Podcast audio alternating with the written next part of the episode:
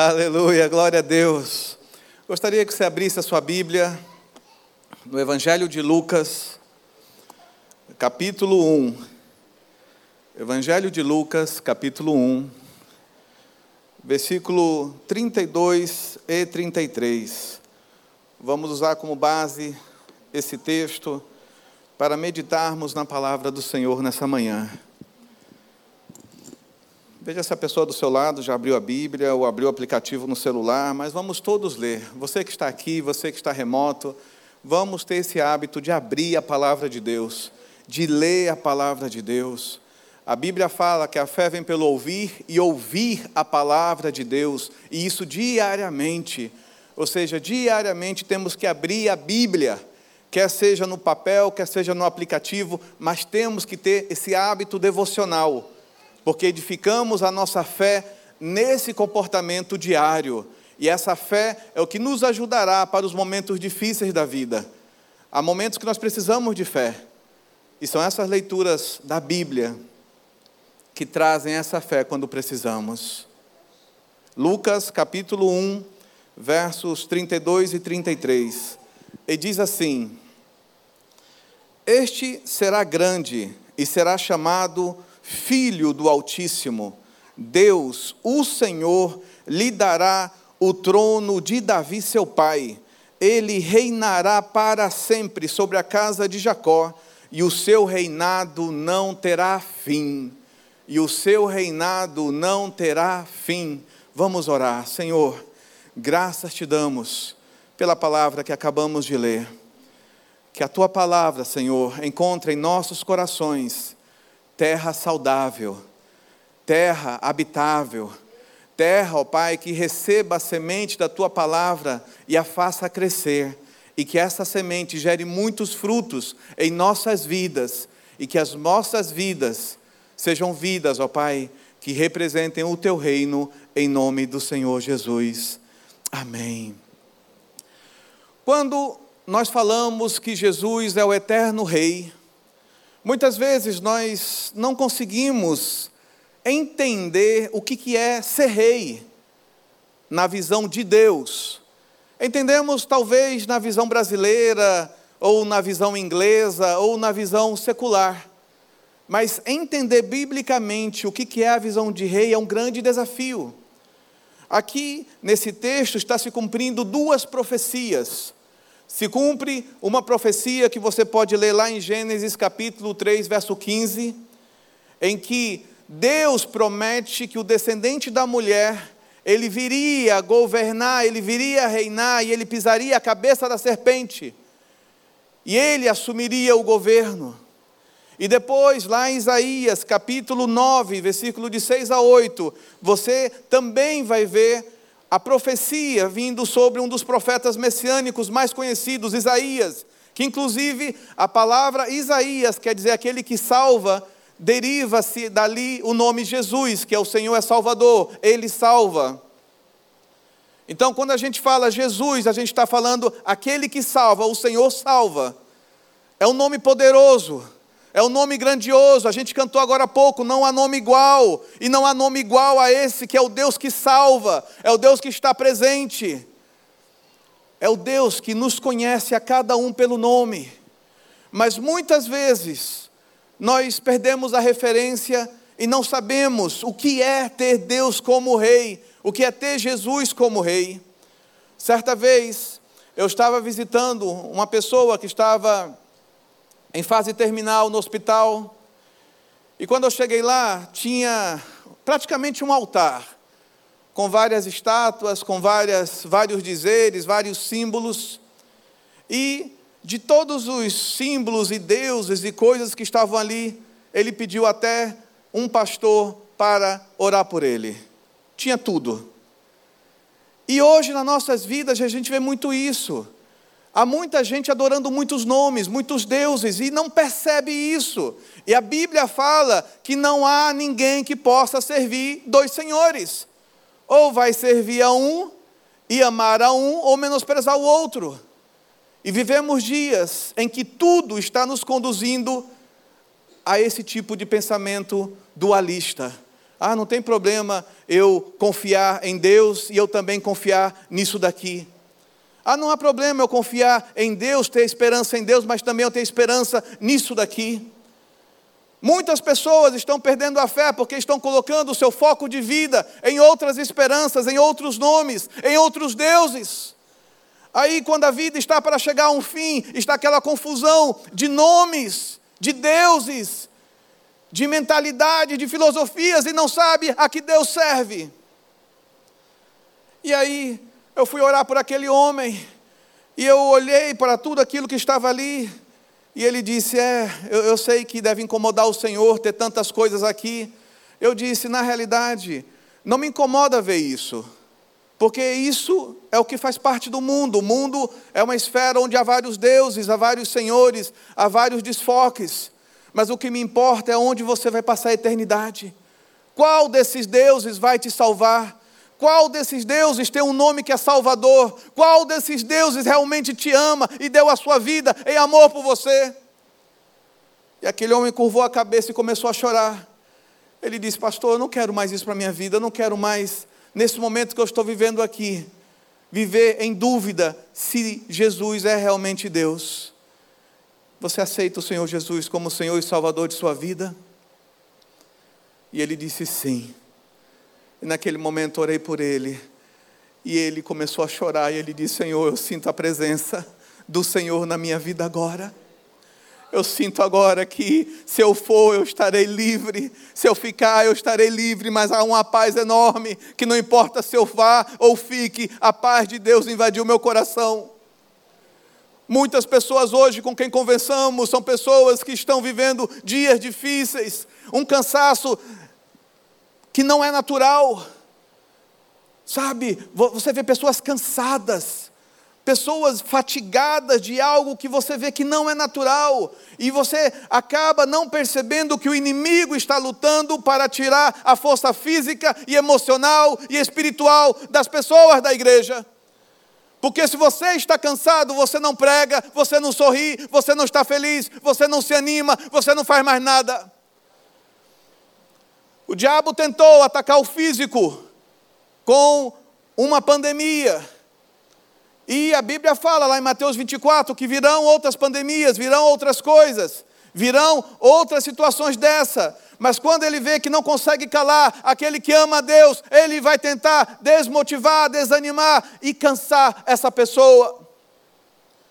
E o cansaço é uma forma de tirar o foco. Porque quando você está cansado, você não foca mais. Quando você está cansado, você não prioriza mais. Quando você está cansado, você não se cuida mais. E parece que as coisas não param de vir, e é uma coisa vindo, outra coisa vindo, e de repente, você que tinha tudo sob controle, está perdendo o controle da vida e está vivendo para apagar incêndios. E o diabo está roubando o potencial de muita gente boa, fazendo elas não mais priorizarem as atividades diárias ou semanais ou mensais, mas viver correndo atrás de apagar incêndios, e muitos desses incêndios que nem pertencem a nós. Muitos desses incêndios que não deveria estar na nossa agenda e acabamos colocando na nossa agenda e tirando coisas importantes da nossa agenda para resolver problemas que não são nossos. O diabo, ele está numa batalha contra a família. O diabo está numa batalha contra os nossos filhos. O diabo está numa batalha contra os nossos casamentos. O diabo está numa batalha contra a nossa individualidade. O diabo está tentando de qualquer forma roubar o nosso foco para que nós não pensemos no grande rei, para que nós não pensemos que veio o filho do Altíssimo e ele veio até nós e ele está em nós através do Espírito Santo. O diabo quer que a gente esqueça disso. Porque é mais fácil para o diabo nos cansar, nos tirar o foco, do que lutar de frente conosco e dizer: olha, não leia a Bíblia, não ore, não cante, não jejue, não busque a Deus.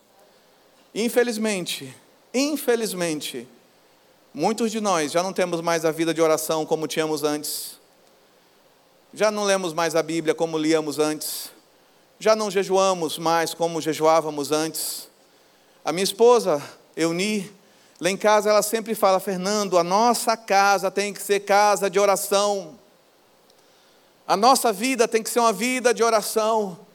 E parece que quanto mais se fala isso, mais difícil é orar, mais difícil é orar como casal, mais difícil é orar com a família, mais difícil é orar, sabe, pelo bairro, mais difícil é orar por tudo. Parece que tudo acontece para nos desfocar. E nós perdemos a atenção de que nós temos um Deus que peleja por nós, que luta por nós, quando nós clamamos por Ele e dizemos: Senhor, eu entrego a Ti, me ajuda a gente começa a querer fazer tudo sozinho. A gente começa a querer ser tão individualista que esquece até de Deus para nos ajudar. Muitos dos problemas que nós estamos vivendo hoje, só estamos vivendo nesse nível, porque nós esquecemos de clamar pelo grande rei e dizer: Senhor, me ajuda. Levanta os recursos, levanta as pessoas, levanta os milagres, levanta as circunstâncias, abre portas para que isso saia. E Deus não quer isso em nós. A Bíblia fala lá em Marcos que certa vez os discípulos voltaram de uma missão, haviam curado, haviam expulsado demônios, haviam profetizado, haviam feito maravilhas. E eles chegaram todos felizes, contando para Jesus as coisas que eles tinham feito. Jesus disse: Calma, venham comigo para descansar. Descansem. O poder do descanso, meus queridos. E é a isso, e é a isso que se refere ter um rei em nossas vidas. É saber alguém que está com toda a autoridade para nos dar descanso. É alguém que tem toda a autoridade para nos dar a ajuda necessária para resolvermos os nossos problemas. Não é a gente ter mais uma opção na nossa mente. Olha, eu já tentei esse Deus, já tentei aquele Senhor, já tentei aquele político, já tentei o dinheiro, já tentei de tudo, mas nada resolveu. Ah, eu vou tentar Jesus agora. E eu confesso para vocês, há muito cristão vivendo assim, deixando Jesus por último na fila, como a última opção. E eu não estou falando de gente mundana, porque a pessoa mundana não conhece Jesus, mas eu estou falando de pessoas da igreja que estão deixando Jesus de lado. Não estão mais enchendo as suas vidas do Espírito Santo, não estão mais enchendo as suas vidas da presença de Deus e andam angustiados, e andam tristes, e andam preocupados, cabisbaixos. Ontem, andando no metrô, vindo para cá, às sete da manhã o metrô já estava lotado. E você olha para o semblante das pessoas, o olhar das pessoas, um olhar perdido, um olhar triste, um olhar de preocupação. E assim, quando a gente diz que é lá fora, a gente entende o porquê. Falta a paz de Deus, falta a paz do nosso rei na vida delas. Mas quando você entra na igreja e vê olhares assim também, algo está errado. Temos que mudar nosso comportamento diante do rei que dizemos que servimos. Temos que mudar nosso comportamento diante daquele que nós dizemos que é nosso Senhor e Salvador. Temos que voltar ao primeiro amor temos que voltar a buscar o Senhor como buscávamos antes. Temos que voltar a priorizar Deus na nossa agenda diária. A nossa agenda diária não pode deixar Deus de lado. Se você não tem um tempo para Deus diariamente na sua vida, algo está errado. Você está se esfriando da fé. E esse esfriamento na fé, a palavra diz que é apostasia. A apostasia é algo que acontece na igreja, não é algo que acontece no mundo, é algo que acontece aqui dentro, quando pessoas que tiveram experiência com Jesus começam a abandonar aquelas coisas que a tornam forte, a abandonar aqueles princípios que a deixam fortes diante das crises, diante das dificuldades, que é a oração, que é a alegria da salvação, a alegria do Senhor, que é o agradecimento, uma vida contente ter um contentamento santo e você vê no linguajar de muitas pessoas só murmuração, só reclamação, só falam daquilo que não vai dar certo. Não há mais uma linguagem de vida. Se encontra com um vizinho no elevador, e aí como você está? Olha, para você deve estar tá bem, mas para mim está uma miséria. Mas você é cristão? Como é que você fala isso, ser humano, se você é cristão? Onde está o seu Deus? Onde está o seu rei que você profetiza? Onde está aquele que você estava lá no domingo cantando, não há nome igual, ou oh, ele é Senhor? Cadê aquele Deus que você não consegue viver na segunda-feira, na terça-feira, durante a semana? só vive ele no culto, só vive ele aqui dentro, mas quando sai é uma vida que é igual a de uma pessoa que não conhece Jesus, não conhece o seu rei. Certa vez, um amigo muito querido que já partiu para o Senhor, Dr. Miles Morrow, das Bahamas, nós estávamos conversando sobre a questão de monarquia, sobre rei, e ele estava me contando a visão que ele tinha disso. E ele é das Bahamas, as Bahamas foi uma colônia da Inglaterra durante muitos anos. E ele começou a colocar como é que ele via a realeza, como é que ele via a presença do rei, a presença da rainha, como é que ele via a presença monárquica naquele lugar. Eu disse para ele: Olha, para mim é totalmente diferente a visão de monarquia.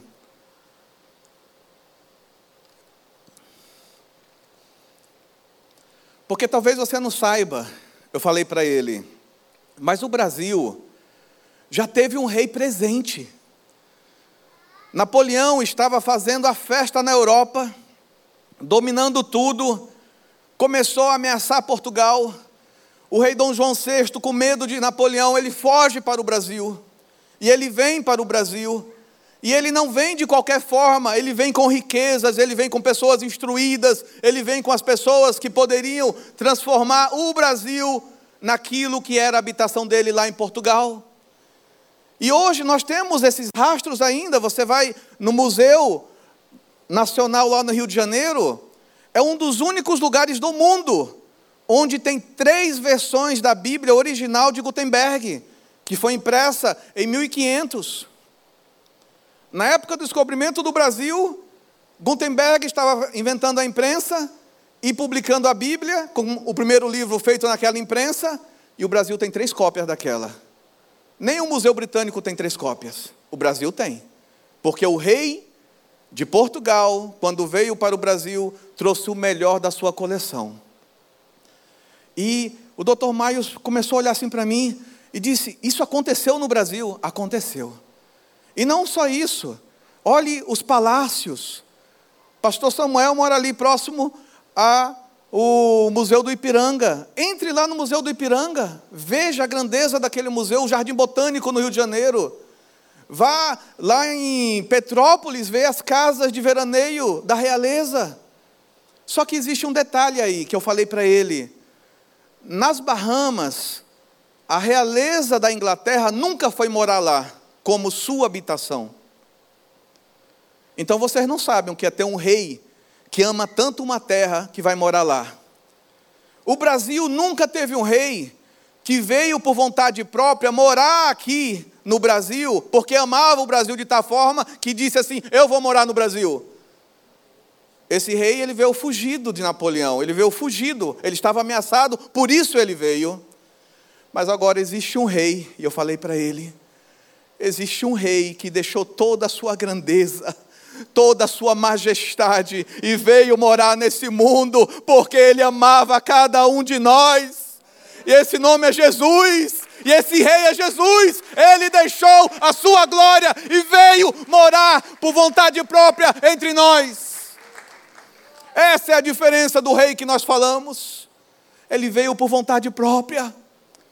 Ele não veio fugido, ele não veio com medo, ele não foi porque o ameaçaram para estar aqui, ele veio porque nos amava. Ele veio porque amava esse lugar e ama esse lugar. E em nenhum momento nas Escrituras você vai ver que ele vai destruir tudo e tacar fogo e tudo e abandonar tudo. Mas haverá um novo céu, uma nova terra, e nós seremos novas criaturas diante do Senhor Jesus porque esse é o plano do nosso Senhor. Ele tem uma vontade que é muito específica: que todos sejam salvos. Está na Bíblia, a vontade de Deus é que todos sejam salvos. E essa deveria ser a nossa cultura, deveria ser o nosso desejo diário. Senhor, eu não quero falar mal daquela pessoa, mas eu oro para que ela seja salva. Eu oro para que ela seja restaurada. Eu oro para que ela seja curada e parar de mandar as pessoas para o inferno. Quantos cristãos hoje estão habituados em mandar os outros para o inferno? Você não precisa ser estagiário do diabo, o diabo já faz isso. O diabo já faz isso, o papel do diabo, a palavra diabo, diabolos, é divisão. Diabolim, aquele que divide, aquele que quer dissensão, aquele que não quer união. A mesma palavra diabolim do grego, ela quer dizer que você é aquele que não quer comunhão. E isso é um, um problema muito grande para nós, pastor Samuel, pastor Joanã, pastor Calori. Porque aqui na igreja, a gente fala em comunhão. E comunhão é ter um só pensamento, um só coração, um só servir a Deus. Mas sabe o que está acontecendo? Nós estamos transformando a igreja num lugar não mais de comunhão, mas de network. Network não é comunhão. Network é você se relacionar com alguém por algum tipo de interesse ou vantagem.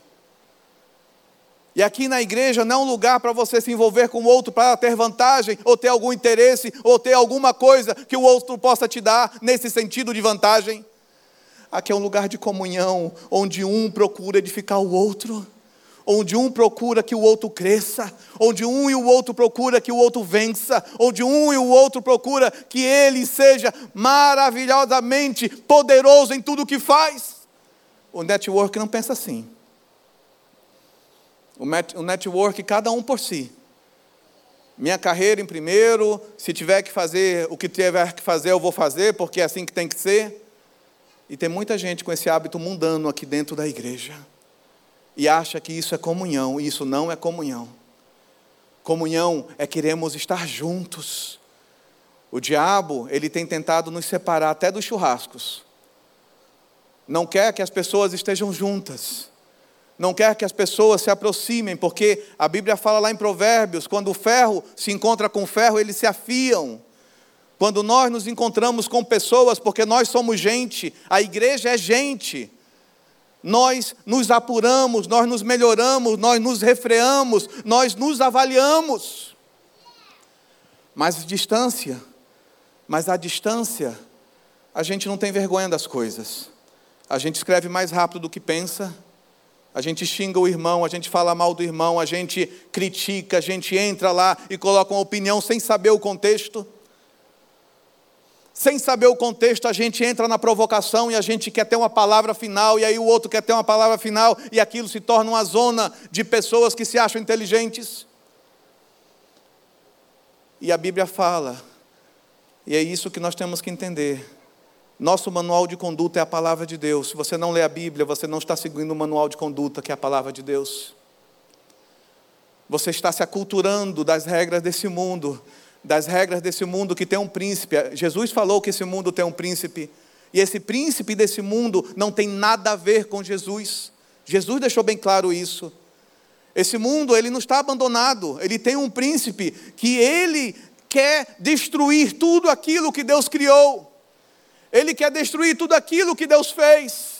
E lá desde o Gênesis, o propósito do diabo era destruir a criação, era destruir o ser humano, era destruir tudo aquilo que Deus fez de bonito. Ele é chamado de príncipe da potestade do ar.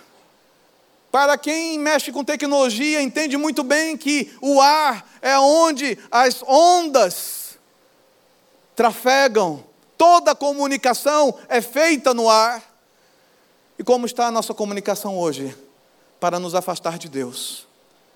Tudo que a gente ouve, tudo que a gente escuta, tudo que a gente lê, tudo que a gente vê é para nos dessensibilizar e nos afastar de Deus.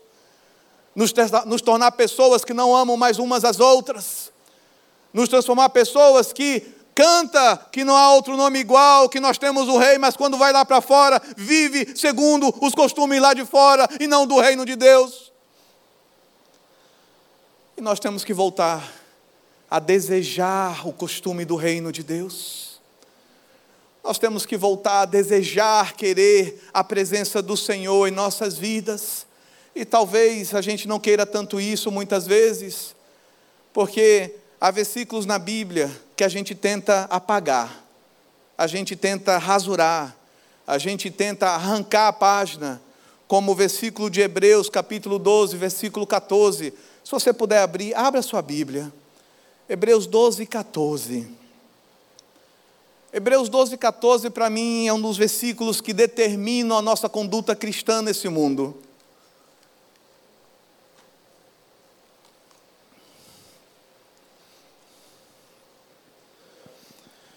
Hebreus 12, 14 fala: sem santidade ninguém verá a Deus.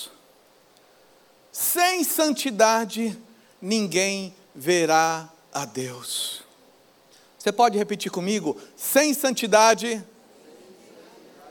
Desculpa, eu não escutei vocês. Vamos mais. Sem santidade. Mais uma vez. Sem santidade ninguém verá a Deus. Não é vir para a igreja e achar que é santo, não é dizer que não há outro nome e não reconhecer esse nome quando está lá fora, não é você viver uma vida secular, trabalhando, negociando, indo na feira ou fazendo qualquer coisa, ou sendo família, mas sendo uma pessoa que age como um descrente. Você tem que ser santo em tudo o que você faz. Você tem que temer a Deus em tudo o que você faz. Nossas vidas têm que ser uma vida que ela se volta para Deus constantemente, porque o nosso rei, ele está próximo, não demora muito a sua volta, assim diz a palavra do Senhor. Ele está voltando e ele vai encontrar uma igreja sem mácula e sem ruga. E a igreja somos nós. Certa vez perguntaram para Jesus: onde está o reino de Deus? Ele disse: o reino de Deus está em você, dentro de você. O reino de Deus está em nós, porque nós somos a habitação do Rei, somos templo do Espírito Santo. Existe uma, uma linguagem teológica que eu vou tentar trazer de uma maneira bem simples, não simplista, mas simples, que é uma frase que diz já e ainda não. O reino de Deus já está presente, já, mas ainda não no governo da terra. Mas vai chegar um dia em que o governo da terra terá o mesmo governo que está nos céus, e assim será na terra, e assim nós não veremos mais injustiças, e assim nós não veremos mais maldições, e assim nós não veremos mais males. Porque, como Jesus, agora, você já parou para pensar nisso? Jesus é Deus, amém? Jesus é Deus. Jesus é o Rei, amém? Ele é o Rei. E ele chega para os seus discípulos que dizem: Jesus, é tremendo o que o Senhor está falando, mas a gente vê que João Batista ensinou os seus discípulos a orar. A gente vê, que até os fariseus ensinaram os seus discípulos a orar. Como é que o Senhor nos ensina a orar? Olha que pergunta interessante. E isso a gente escuta sempre: como é que eu devo orar? Como é que se ora? Jesus, sendo Deus, aquele que vai ouvir as orações, aquele que vai receber as orações, ele diz: Olha, quando você orar para mim, você diz assim: Pai nosso que está nos céus, santificado seja o teu nome. Santificado é separado, é, não há nome igual, não há outro nome, meu coração não está dividido com outros deuses, com outros focos, o meu coração é só teu, o teu nome é santificado. Senhor, tu és santificado em tudo que eu faço, porque não há outro Senhor na minha vida. Isso é santificado. Não há outro Senhor, não há outro Rei, não há outro Deus. Santificado é o teu nome, Senhor, na minha vida. Sabe? Aí ele continua: seja feita a tua vontade, assim na terra como é nos céus.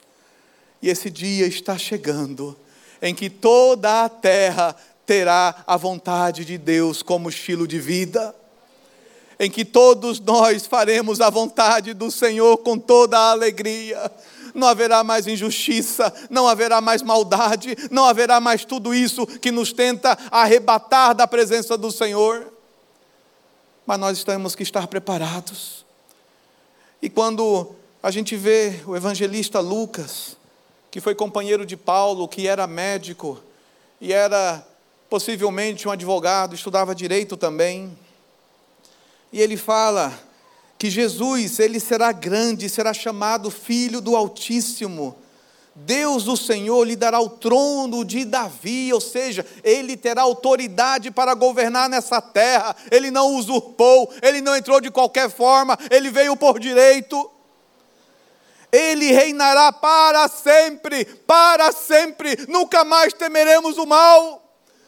Nunca mais temeremos o diabo, nunca mais correremos das astutas ciladas do inimigo. Porque o nosso rei, ele assumirá o controle de tudo. Mas para que isso aconteça, nós temos que ter essa mentalidade do reino. Essa mentalidade em que a fé vem pelo ouvir e ouvir a palavra de Deus. Você só vai entender o reino de Deus se você exercer a sua fé. E você só exerce a sua fé se você ler a Bíblia. Não há outra forma. A fé só vem pelo ouvir a palavra de Deus. Ai, pastor, mas eu escuto as pregações. As pregações são uma maneira de edificar e levar o versículo bíblico até você. Mas o que gera fé é o versículo bíblico, não é a minha palavra, é o versículo bíblico que é a palavra de Deus. E muitas vezes nós confundimos a palavra de Deus com tantas coisas. Compramos Bíblias coloridas, eu não tenho nada com isso, mas Bíblias cheias de comentários, Bíblias cheias de cores diferentes, e nós levantamos as nossas mãos com a Bíblia na mão e começamos a ler aqueles trechos coloridos e bonitos, e a gente começa a se empolgar com aquela leitura dos comentários, e a gente, com a Bíblia na mão, e a física explica que se você ficar com a mão estendida segurando um objeto, esse objeto vai cansar a sua mão e você vai relaxar a sua mão, o seu braço em algum momento. E muitas vezes nós relaxamos os nossos braços, achando que nós tivemos uma grande leitura da Bíblia, mas na realidade nós ficamos só nos comentários e não lemos nada da Bíblia. Quantas pessoas estão pegando as suas Bíblias, olhando anotações, que são maravilhosas, mas não é a palavra de Deus. Vendo comentários que são maravilhosos, e eu não sou contra isso, eu tenho Bíblias assim, eu leio e eu, sabe, estudo, mas não é a palavra de Deus, a palavra de Deus são os versículos que você lê. Os versículos que você lê. Os versículos que você, quando está naquele momento de decisão, será que eu faço isso ou eu não faço isso? E o Espírito Santo está te incomodando, não faça isso. Não faça isso. Isso vai te roubar da minha presença, isso vai roubar você da paz, isso vai roubar você da alegria, e você fica naquela luta interior. Ai, mas se eu fizer, eu vou ter vantagem. Ai, mas se eu fizer, eu vou ter um, um momento de vitória. Meus queridos, porque muitos de nós queremos vitórias nesse mundo, nós estamos perdendo nos céus. Porque muitos de nós queremos uma vitória imediata nesse mundo, nós estamos perdendo grandes riquezas nos céus. Cuidado com as suas vitórias que você tem trocado como um prato de lentilha. Quantas pessoas estão deixando as suas unções, os seus chamados, os seus ministérios por prato de lentilhas. A Bíblia fala dos dois irmãos Jacó e Esaú, em que Esaú, ele desprezou o dom que ele tinha por algo imediato. A Bíblia fala lá em Provérbios que a posse, a herança tomada antes do tempo, no final não será proveitosa. Quantos de nós queremos a herança nessa terra e estamos perdendo as coisas grandiosas de Deus? Deixando o rei de lado, deixando o Senhor de lado.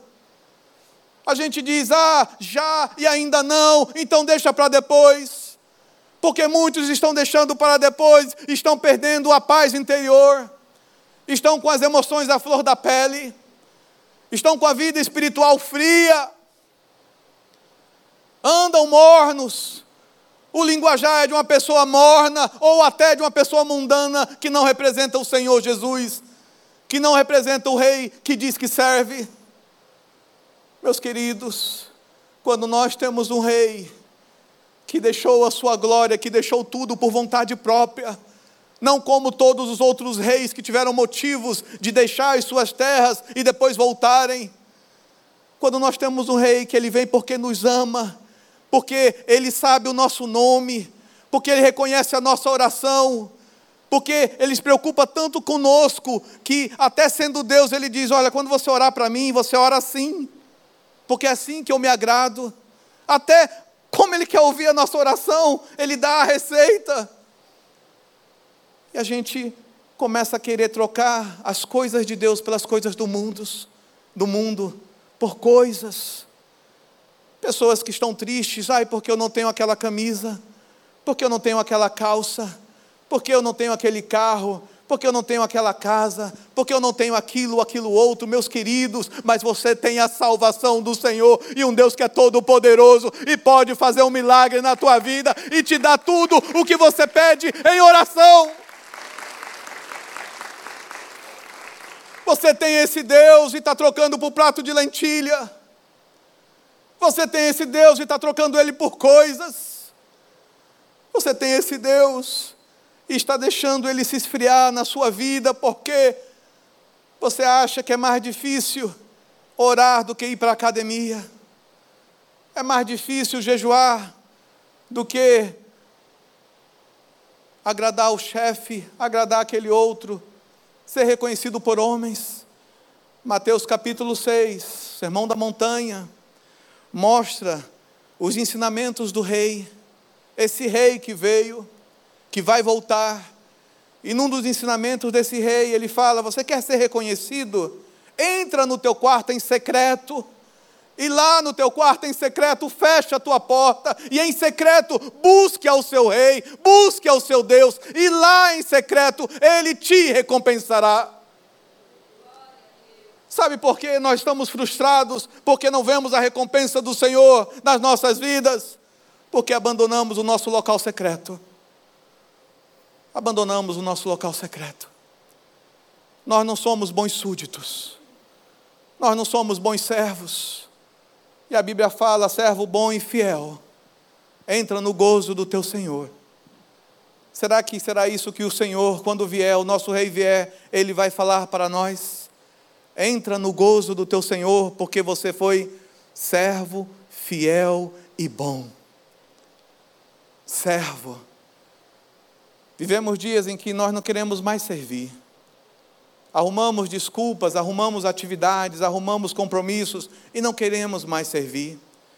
E todos nós temos algum pastor para falar mal, temos algum líder para falar mal, temos alguma igreja para falar mal, e isso vira um vício. E isso vira algo demoníaco nas nossas vidas, em que a gente não cala mais, a gente não tem zelo, nem Davi, ele assim, ele tentou tocar em Saul, que estava errado, tentou manchar a imagem de Saul, sabendo que Saul estava errado. Hoje nós não temos mais esse respeito e honra. As pessoas estão falando mal, e a gente entra na briga para falar mal também daquele que é cristão. E isso é muito vergonhoso para nós. Isso é muito triste para nós. Ai, pastor, mas o senhor não está vendo? Meus queridos, a Bíblia fala que quem é cristão resolva as coisas internamente. Resolva internamente, porque você não sabe resolver internamente, você vai envergonhar lá fora nos tribunais. Mas hoje a gente quer escandalizar, quer levar pastor para sabe, para a justiça, quer levar irmão para a justiça, quer falar mal de todo mundo, olha, aquele irmão é assim. Meus queridos, esse lugar é um lugar onde há pessoas que estão em processo de santidade, de cura e de restauração. Ninguém aqui está pleno, ninguém aqui está completo. Infelizmente há falhas, não deveria haver, mas há falhas. Há pessoas que são mais curadas do que outras. Há pessoas que estão mais próximas da glória, de santidade do que outras. Mas infelizmente há pessoas que são difíceis. Há pessoas que são tóxicas. E elas estão aqui no nosso meio. E infelizmente muitas vezes nós não fazemos um autoexame e reconhecemos que nós somos tóxicos, que nós somos pessoas difíceis. Sempre o difícil é o outro, sempre o tóxico é o outro, sempre é aquele que é retratado nas palestras, sempre é aquele de quem falamos, mas nunca nós nos olhamos, nunca nós nos avaliamos e nós percebemos que nós somos pessoas difíceis. E não deveríamos ser assim. Eu, certa vez, estava vendo um jovem pensando em se casar, e o jovem falando assim para mim, para minha esposa: Olha, eu encontrei o favor do Senhor, porque eu encontrei uma pessoa que é maravilhosa, e eu vou me casar com ela. E de repente, uma pessoa de mais idade entrou na conversa e diz: Você não sabe o que você vai fazer, isso é uma coisa demoníaca. Eu digo: Meu Deus do céu! Meu Deus do céu! Ah, vai ter batismo no sábado. Batismo, logo, logo eles vão descobrir que isso daí tudo é bobagem. Meus queridos, isso é coisa demoníaca, é cultura do mundo. Onde está o seu fervor espiritual, o seu amor pelas coisas de Deus? Onde está a sua alegria por ver o outro tomar uma posição por Jesus? Onde está a sua alegria de ver o outro dizer sim para Deus e abandonar as coisas dessa terra? Onde está a sua alegria de ver aquela pessoa que é cabeçuda, que é difícil, que é tóxica, que está sentada nesse banco, mas está sentado pelo menos nesse banco, do que lá na rua, escutando outras coisas? Vai que ela se converte hoje, vai que ela muda o coração hoje, Vai que ela se transforma hoje e você também, porque está julgando. É, porque se você está olhando para o outro, é que você não está olhando para você, você está julgando. E Jesus falou: tire primeiro a trave do teu olho antes de tirar o cisco do olho do outro. A gente tem que voltar a ler a Bíblia, meu querido, porque essa é a norma de conduta do rei. Essa é a norma de conduta do reino. Muitas coisas carnais que estamos fazendo, estamos fazendo porque estamos esquecendo os princípios do reino do Senhor. Ontem eu, pastor Joanã, conversando e falando que a gente é de uma geração mais antiga, em que vocês vão conhecer que nós somos de uma geração mais antiga pelos versículos que nós citamos, porque a gente não cita a versão ARA, né, pastor Samuel? Não existia a versão ARA, não existia NVI, existiam outras versões e essas outras versões foram onde nós aprendemos a Bíblia decorada, decoramos a Bíblia ali. E quando nós citamos os versículos, a gente cita aqueles versículos de 20 anos atrás. E muita gente olha na Bíblia, pastor, mas está muito diferente o que o senhor está citando do que está na minha Bíblia. É, aí você vê a minha idade. mas é a palavra de Deus é a palavra de Deus, não importa a versão que você está citando, o importante é que você tem ela na sua boca e ela é lâmpada para os seus pés e luz para os seus caminhos. E é essa lâmpada que você tem que ter diariamente em você para tomar decisões. Porque um rei veio até nós de livre e espontânea vontade. Um rei veio até nós porque ele sabia que nós tínhamos valor mesmo não merecendo, mesmo desprezando Ele, mesmo nos virando as costas. Ele sabia que nós valeríamos a pena. E só você pode decidir se você vale a pena ou não para Jesus.